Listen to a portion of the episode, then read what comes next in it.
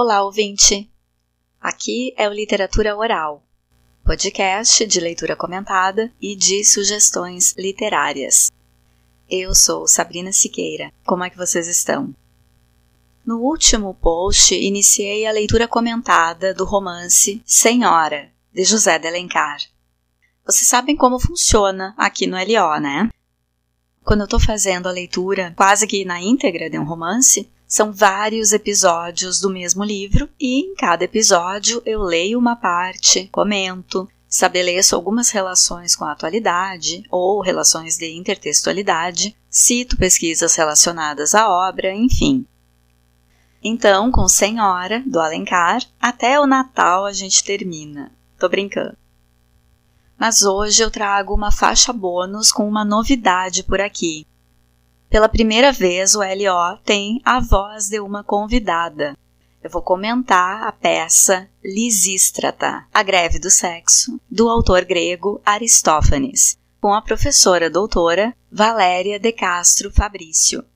A Valéria tem pós-doutorado em estudos literários e bastante experiência no ensino de literatura em escolas a gente escolheu conversar sobre essa obra de 411 a.C., que entrou para a lista de livros obrigatórios para o vestibular da URGS 2023. Fiquem ligados até o final que nós vamos contar uma novidade. Então, te inscreve aqui no canal e vamos ouvir este bate-papo.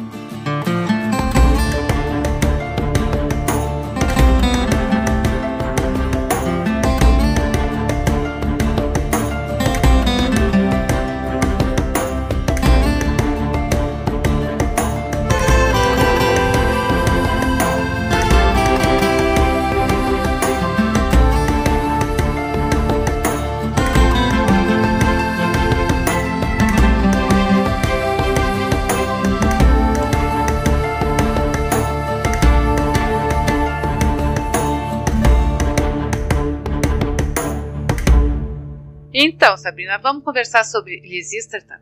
Bora! Bora! Sim, eu sou encantada por essa obra, absolutamente encantada. Considerando a data dela, que é 411 a.C., e considerando a proposta, eu sinceramente fico impressionada como é que os gregos conseguiam ser tão precursores para algumas coisas. Nós temos uma sociedade que, naquela época, desconsiderava completamente a mulher. A mulher não tinha voz nem vez mulher estava mais ou menos na categoria dos animais. A única coisa que servia era para procriar e cuidar da casa, dos filhos, do marido e de todo mundo.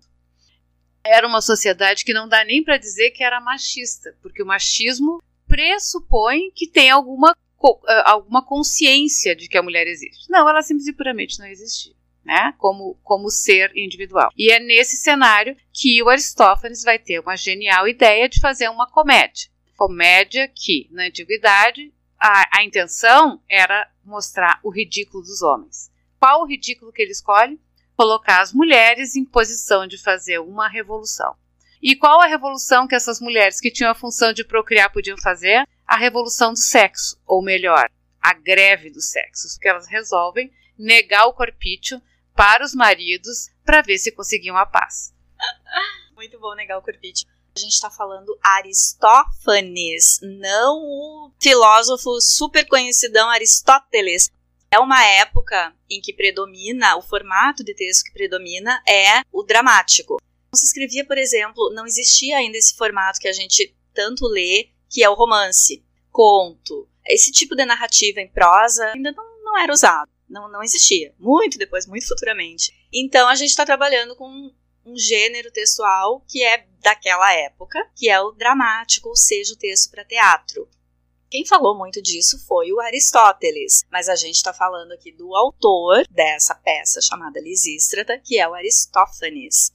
É, é bem interessante a gente falar nisso, né? Porque o teatro naquela época era a grande forma, era, era a grande diversão, né? Era o grande entretenimento que se tinha. Tanto é que uh, existe uma cultura toda para o drama, né? E drama significa, embora não seja para nós hoje visto assim, drama significa ação, ação para ser representada no teatro. Então, uh, existiam festivais que eram realizados nas festas de Dionísio, porque Dionísio era o deus do vinho, da procriação, da fertilidade. Como era uma sociedade que vivia muito alicerçada na produção agrícola, a fertilidade, no sentido de fecundação da terra, de fartura de alimentos, era muito importante. Então, antes da época do plantio, se fazia a festa de Dionísio. Nessas festas, o povo todo se reunia. Eram, é, às vezes, mais de uma semana de festividades. E ocorriam os festivais de teatro, onde os dois grandes gêneros eram, dentro do teatro, a comédia e a tragédia. Qual a função da tragédia? Mostrar as grandes dores humanas, provocar comoção. E aí a gente tem na tragédia mais clássica que nós conhecemos e que nós lembramos, que é a tragédia de Édipo. Inclusive a psicanálise vai trazer isso como complexo de Édipo. Sófocles temos uma vasta opção de comédias. Porque o comédia, obviamente, era o que o povo mais gostava, ele queria se divertir, né? A catarse do riso, que é importantíssimo. E dentro dos comediantes nós temos o Aristófanes. E essa comédia, exatamente Lisístrata, ela é muito, muito, muito, muito prestigiada, porque além de ser muito engraçada para aquela época, ela mostra uma situação absolutamente ridícula e impensada, que é o quê? A revolução das mulheres. As mulheres tomando a frente e fazendo uma greve para provocar a paz. É bem importante a gente, a gente lembrar disso, assim, porque elas usam o sexo como estratégia para trazerem os maridos de volta para casa.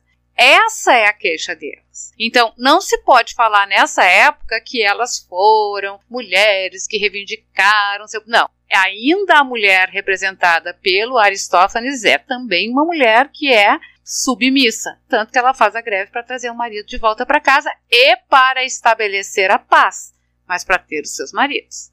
A gente tem que pensar que é uma sociedade escravocrata, belicosa, e que mulher está equiparada quase com os escravos. Só quem tinha poder de mando, poder de voz ou de decisão nessa sociedade são os homens. E principalmente os homens que são guerreiros, que defendem o espaço. Parece que não tinha muito o que fazer a não ser musculação e ir pra guerra. Vocês lembram de quando a gente vê imagens dos gregos? É tudo uns caras musculosão, né, Valéria? A protagonista, Lisístrata, é uma moradora de Atenas. No tempo da narrativa, existe uma guerra em curso, que é uma guerra entre Atenas e Esparta, duas importantíssimas cidades gregas. E é super interessante a gente pensar que os a guerra entre os homens, porque as mulheres de Atenas e da, de Esparta sempre mantiveram entre elas um canal de comunicação aberto. Lisístra, tá, a protagonista, é uma moradora de Atenas e decide reunir as outras mulheres, esposas de líderes dessa guerra grega, e ela tem um canal de comunicação, inclusive, com as mulheres de Esparta e de todos os outros uh, reinos, dá, dá para dizer reinos, Valéria, da Grécia. E aí ela convoca essa assembleia para propor a ideia. Qual é a ideia? Uma greve de sexo.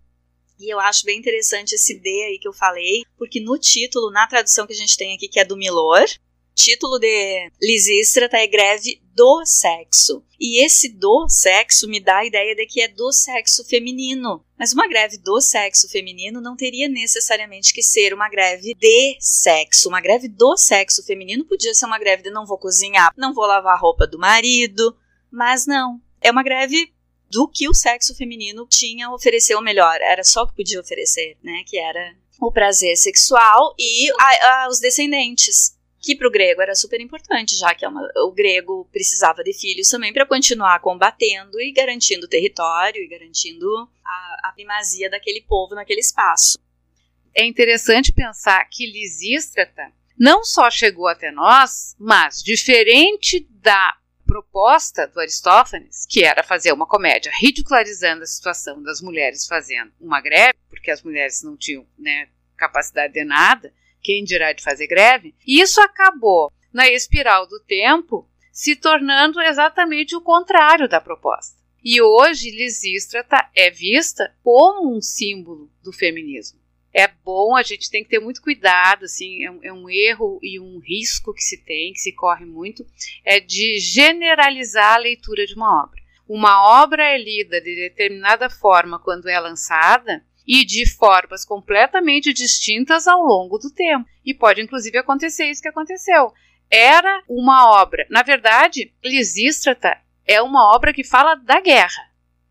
as mulheres fazendo greve era apenas uma estratégia para acabar com a guerra. Tanto que a primeira a ação das mulheres é tomar a Acrópole e se apoderar do dinheiro. Essa era a estratégia. O que, que se mandava ali? O dinheiro, a guerra e, obviamente, as mulheres, porque os homens precisavam das mulheres que a Acrópole era o local onde ficavam a parte alta da cidade. É, é tipo um templo no sentido assim, porque tem o templo de Diana. Era uma construção importante. O formato arquitetônico era muito parecido. Claro que como eles eram politeístas e tudo era comandado por deuses e isso para Diana, aquilo para Dionísio, aquilo lá para Apolo, deveria ter Deus elas vão, tomam a Acrópole e tomam dinheiro para poder coibir né, e chantagear os homens. E aí então vem uma sucessão de pessoas que vão tentar demover essas mulheres, né? Aí vem o coro de velhos, eles brigam, aí vem o delegado.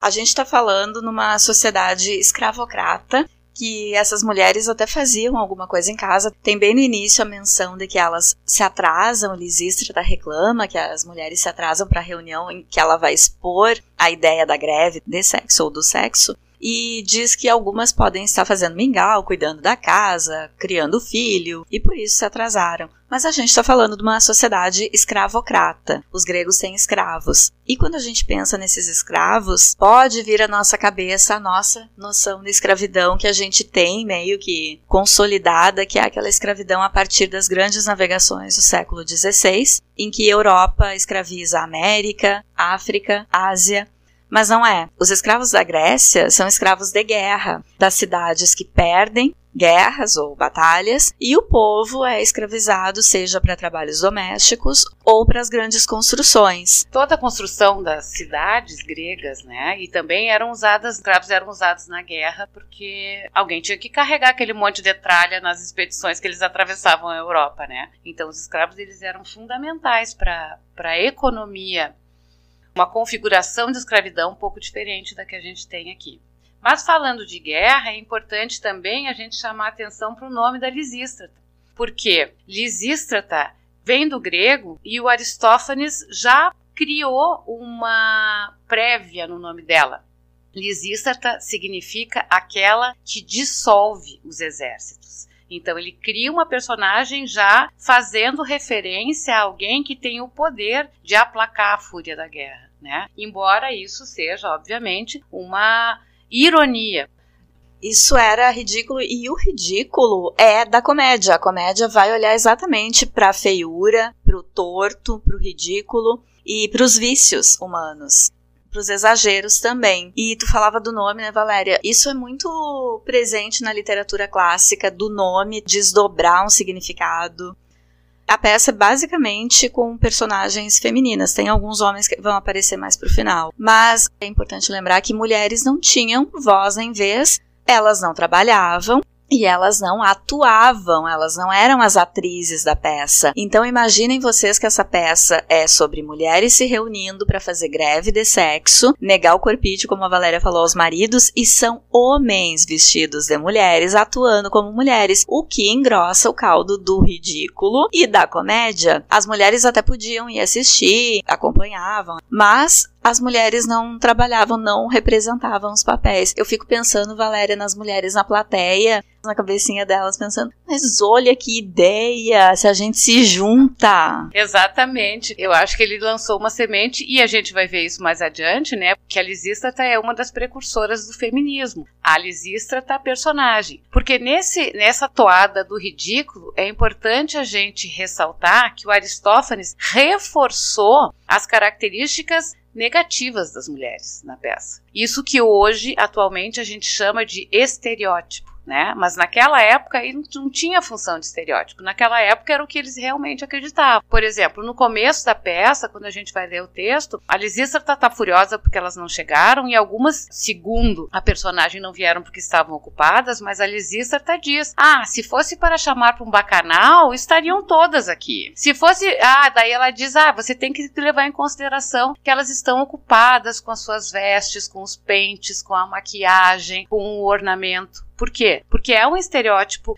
para nós um estereótipo feminino, mas naquela época era a visão que se tinha da mulher, que a mulher estava sempre preocupada em se ornar, vivendo uma vida paralela e completamente desconectada da realidade social, política ou econômica, ou seja, ela não tinha papel. A outra questão também da lascívia, né, que elas são desejosas de sexo. Isso é uma coisa interessante, porque elas eram desejosas de sexo lá, e aí depois, com a vinda do cristianismo, o cristianismo anula a sexualidade feminina. E lá não. Lá é até um exagero, porque elas só querem transar. Tem uma hora que eles dizem assim: ai, como é que nós vamos ficar sem os homens dormindo do nosso lado e sem alguma coisa mais para nos aquecer? Né? O duplo sentido, mas um duplo sentido que mostrava uma mulher, sim, muito desejosa e que naquele momento era só o que ela era capaz de fazer. Então, também tem uma referência assim à lentidão e uma espécie de burrice, como se a mulher fosse burra. Ai, as mulheres não servem para nada. Ai, as mulheres não estou entendendo o que você está dizendo, como se elas não fossem capazes mentalmente de entender.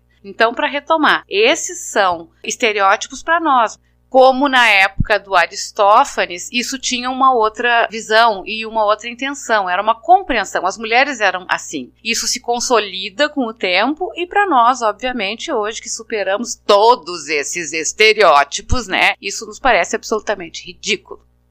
Em relação ainda ao enredo da peça, como a Valéria falava, essas mulheres são cientes do seu desejo e, inclusive, Lisístrata tem uma certa dificuldade para convencê-las a fazer a greve. E é interessante um aspecto que elas fazem uma promessa ali para Lisístrata de que não abrirão os braços, tudo linguagem de duplo sentido, nem aos maridos nem aos amantes. Quer dizer, as mulheres vivem plenamente a sua sexualidade. Num determinado momento, Lisístrata se refere ao corpo, dizendo qual será a utilidade de Zeus para nossa anatomia, se refere ao corpo feminino. Quer dizer, é um questionamento interessante que Aristófanes coloca de qual seria a utilidade das mulheres? Porque os homens eram muito valorizados como fortões, guerreiros, mas e as mulheres? O que cabia? Qual era a sua função social? É interessante que Aristófanes tenha colocado essa fala para uma personagem feminina e se referindo também, fazendo esse questionamento, lançando esse questionamento ao Deus Supremo, Zeus. Por que, que fez nosso corpo desse jeito, que mais frágil, teoricamente, que não poderia guerrear ou trabalhar nas grandes obras que eram importantes para os gregos? E em relação a corpo, a gente também pode falar, da, Valéria, da questão de que a peça aborda relacionamentos heteroafetivos somente quando as mulheres propõem essa greve, elas não mencionam, o texto não menciona que os homens poderiam recorrer a outra forma de prazer sexual, que inclusive era aceita, não era um tabu, os homens se relacionavam entre si, que são os relacionamentos homoafetivos. A peça, então, foca bastante nas relações heteronormativas. E falar também que é uma sociedade de extrema violência, uma sociedade belicosa, né? Bom, a gente já falou que a principal tarefa, a principal ocupação dos homens gregos é guerrear. Essa violência ela está presente inclusive no discurso feminino. Quando elas estão reunidas na Acrópole e os anciãos chegam para questionar a pertinência daquela greve, elas inclusive para se defender ameaçam esses velhos fazendo uso da violência.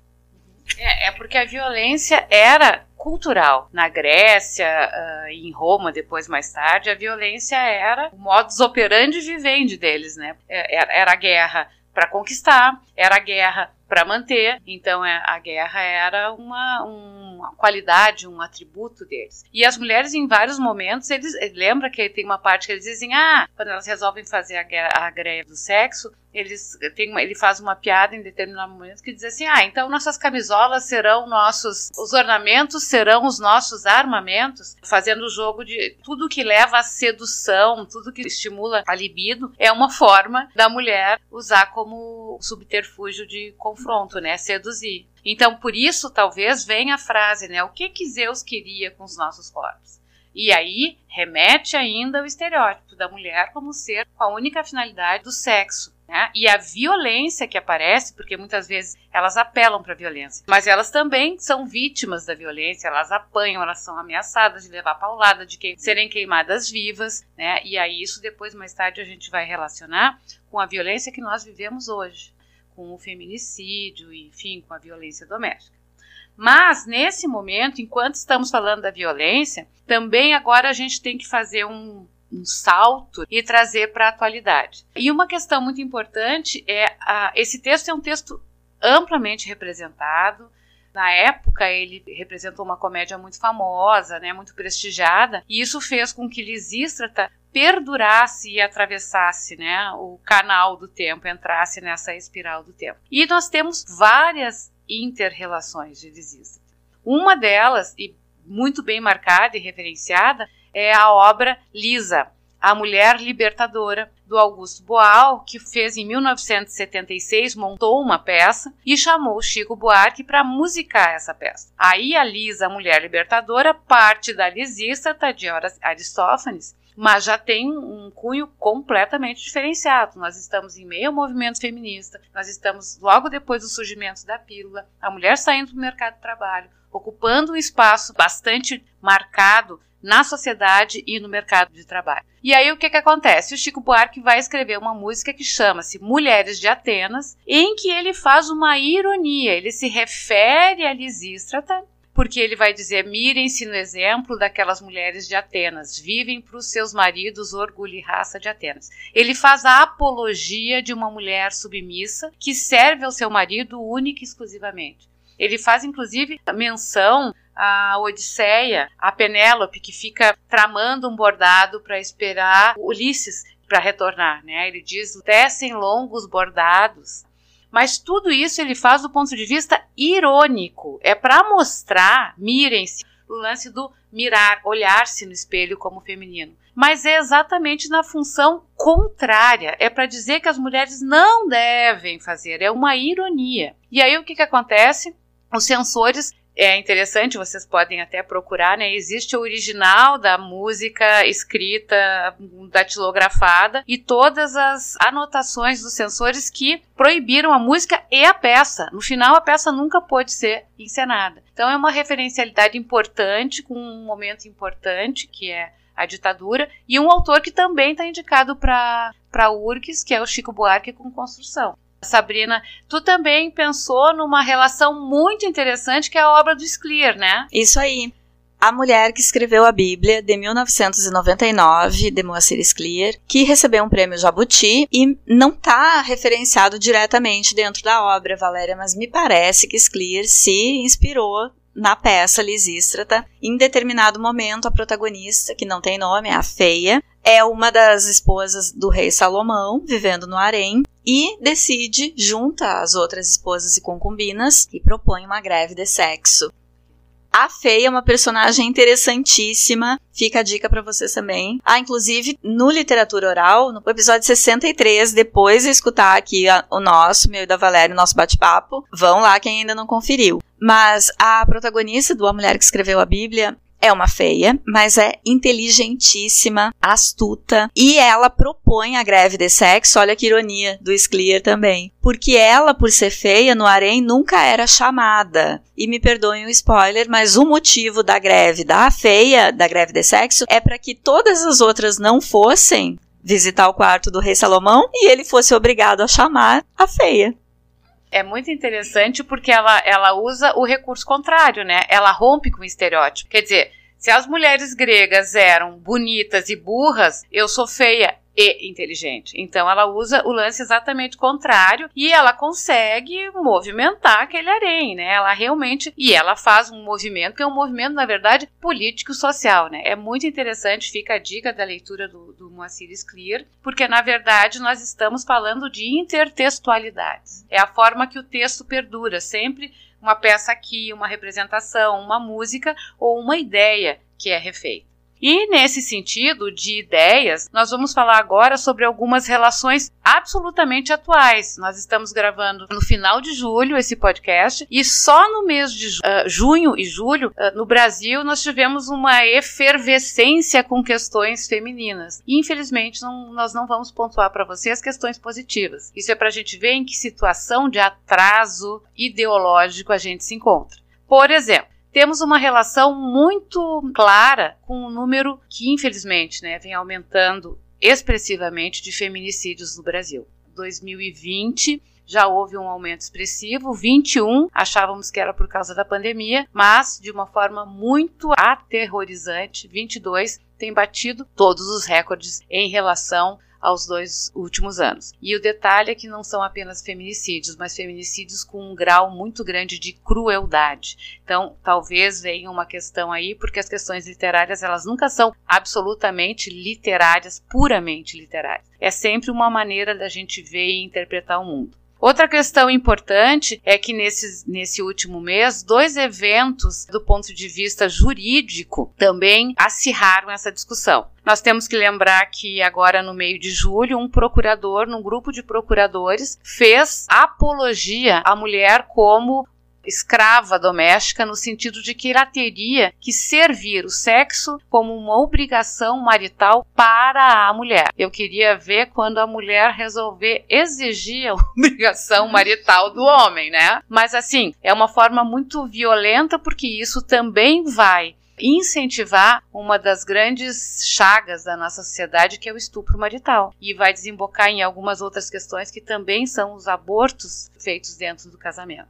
Então são questões delicadas, sensíveis e uma problemática muito grande social que está ligada a esses estereótipos femininos. E como isso dialoga, Valéria, com a questão de, do corpo, que parece que só tendo uma finalidade, o corpo feminino. É, aí é o questionamento da lisista. O que Zeus queria com o nosso corpo? Porque ela fica restrita à sexualidade ao prazer e ao domínio do sexo masculino. Aí vamos então a uma outra passagem que foi amplamente debatida, que foi daquele deputado federal que, em visita à Ucrânia, disse que as mulheres eram muito pobres, então todas elas estavam propensas à prostituição, eram mulheres fáceis. De novo, essa misoginia, porque isso tem nome, isso é misoginia, falando em relação à mulher. A mulher ainda sempre atrelada à questão sexual. Ela é primeiro de uso sexual e depois depois alguém que pensa, depois alguém que tem uma identidade. E por incrível que pareça, nós estamos falando de questões de junho e julho de 2022. Vamos lembrar que já na peça do Aristófanes, as mulheres provam que são capazes.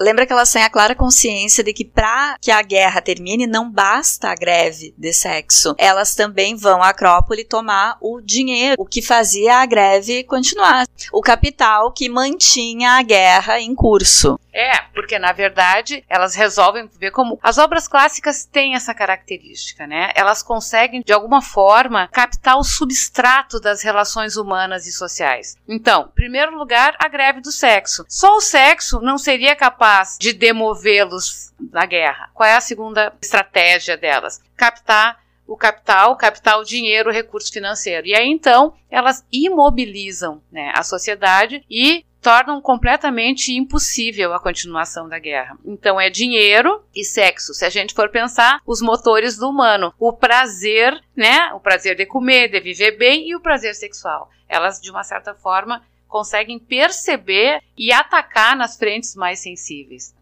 É, e aí, nesse, nesse momento, elas mostram, né? Elas surpreendentemente mostram que são capazes de se organizar, de criar, perceber estratégias que efetivamente levam a cabo a finalização da guerra. Claro, gente, retomando, né, ainda dentro de uma visão do ridículo, por isso que era risível. É estranho a gente pensar que essas estratégias são engraçadas exatamente porque elas pareciam absolutamente impossíveis, mas a gente tem ali a detecção de ideias que são muito importantes. E é tão também, ao mesmo tempo, estranho pensar que a gente está falando desses anacronismos, mas ainda voltando aos fatos contemporâneos, nós tivemos agora em julho de 2022 um debate muito grande acerca de uma lei que ainda está no nosso Código Penal e que é uma coisa que simplesmente não se imagina é que ainda existe o crime usando como atenuante a defesa da honra.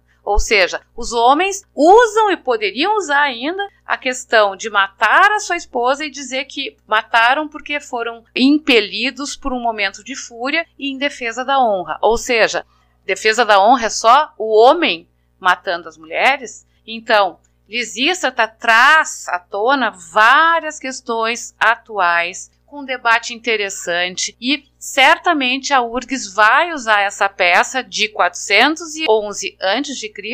para dizer o quanto o humano ainda precisa melhorar. Fica aqui então a nossa dica de leitura e já avisando para vocês que tem coisas novas, parcerias novas, propostas novas. Nós estamos trabalhando, eu e a Sabrina, num projeto muito legal, Literatura na Ponta da Língua, exatamente querendo ajudar vocês a debater essas obras que caem no vestibular, dando ênfase, sobretudo, não para as narrativas narradas pontualmente, não para contar o que você já sabe, mas sobretudo para atentar às relações, à interpretação, um debate muito legal em que as obras vão pulsar na ponta da nossa língua.